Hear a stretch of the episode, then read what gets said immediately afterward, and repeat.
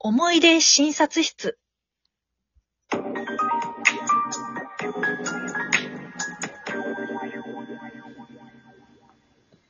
次の方どうぞ。失礼します。はいはい。えー、あ今回が初診ですね。今日はどうされました？あの、うさぎに関することで、はいはい。今年、うさぎ年じゃないですか。それで、はっと、急に思い出してしまいまして、不安になっちゃって。すみません。こんな急な、変な話。ああ、大丈夫ですよ。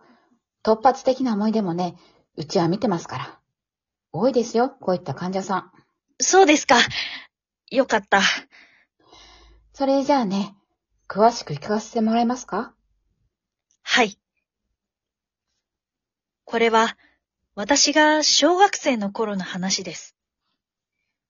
私の住んでいた団地は、うさぎを飼っている人がたくさんいました。同じクラスの A 君ちも、向かいの通りの B さんちも、隣のお家の C ちゃんちも、そしてもちろん、私の家でも、みんなうさぎを飼っていました。最近では、うさぎを室内で飼う人が増えているそうですが、その当時はどこの家も庭で飼っていました。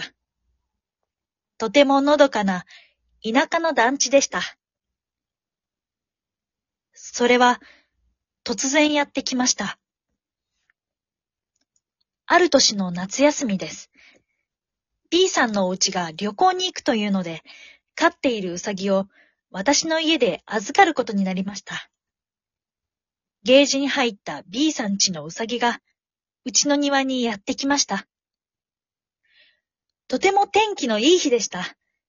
何の変哲もない、普通の夏の日でした。その時です。突然、B さん家のうさぎが狂ったように暴れ始めました。私たちは驚いてすぐに様子を見ましたが、あまりの恐ろしさに立ちすくみました。うさぎはまるで何かに取り憑かれたかのようでした。一心不乱に恐ろしい形相で、ゲージに何度も体を打ちつけていました。血が出ようとどうなろうと止まることはありませんでした。完全に狂っていました。そのうち、私たちが何もできずにいる間に、パタリと動かなくなりました。悪魔に体を乗っ取られたのだと思いました。耳をつんざく不快な音と異常な動きが今でも忘れられません。それから少しした後、A 君ちのうさぎが何かに食べられました。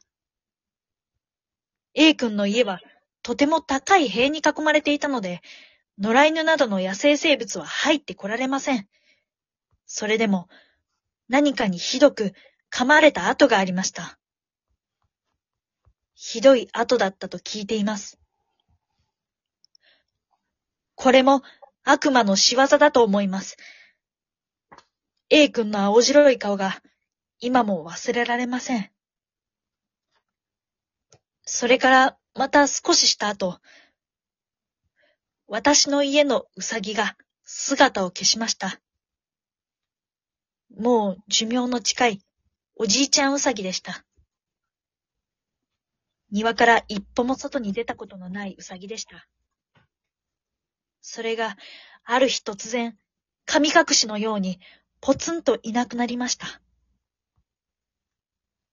悪魔にさらわれたんだと思います。隣のしーちゃんちのうさぎがどうなったかは知りません。たくさんいたのでわかりません。その後、団地でうさぎを飼う家が減りました。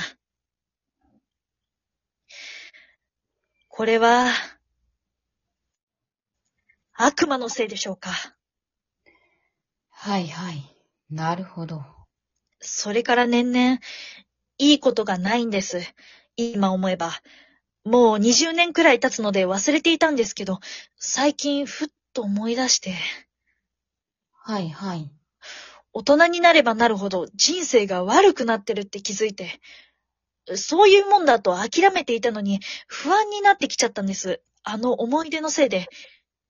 やっぱり私、あの時、呪われてしまったんでしょうか？知っていますか？うさぎの前足は幸運のお守りなんだそうです。え？前置けにもなるそうですね。ご自身や家を守ってくれるとも言われています。そうなんですか？悪魔の仕業かもしれませんが、うさぎたちはその時、身を挺して、災いから家を守ってくれたのかもしれませんね。先生ところで、小学校で飼っていたうさぎ小屋のうさぎが、その後どうなったかなんて気にしたことありますか？え？ないですよね。思い出なんてそんなもんです。あなたの思い出も大したことじゃありません。うさぎは春の女神と信じられ、崇められましたが、魔女狩りとともに排除もされました。